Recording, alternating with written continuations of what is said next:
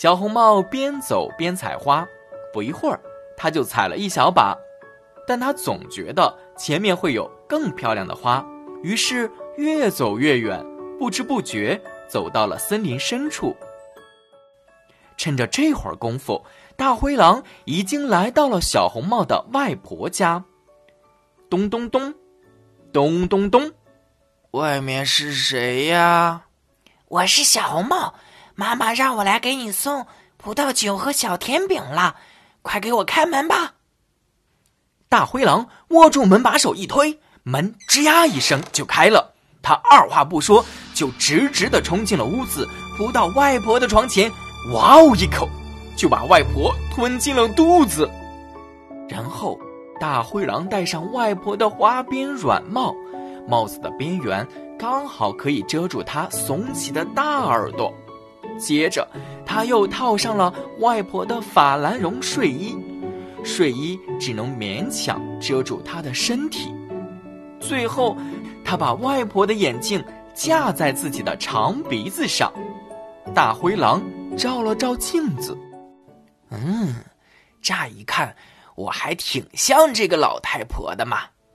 于是，大灰狼钻进了外婆的被窝里，把被子一直拉到鼻子底下，等着小红帽落入自己的陷阱。这时候，小红帽在森林深处终于采完了花。满心欢喜地往外婆家走去，小红帽一手提着篮子，一手拿着鲜花，开心地在森林里奔跑着。不一会儿，他就来到了外婆的门前。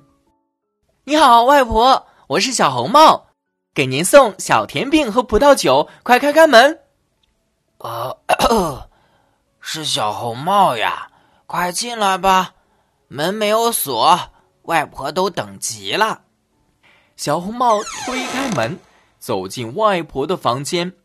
只见外婆躺在床上，帽子盖住了脸，样子看起来怪怪的。外婆，今天你的耳朵怎么这么大呀？耳朵大了才能听清你说话呀。可是外婆，为什么你的眼睛也这么大呀？这样。才能把你看得更清楚呀！可是外婆，你的手怎么也这么大呀？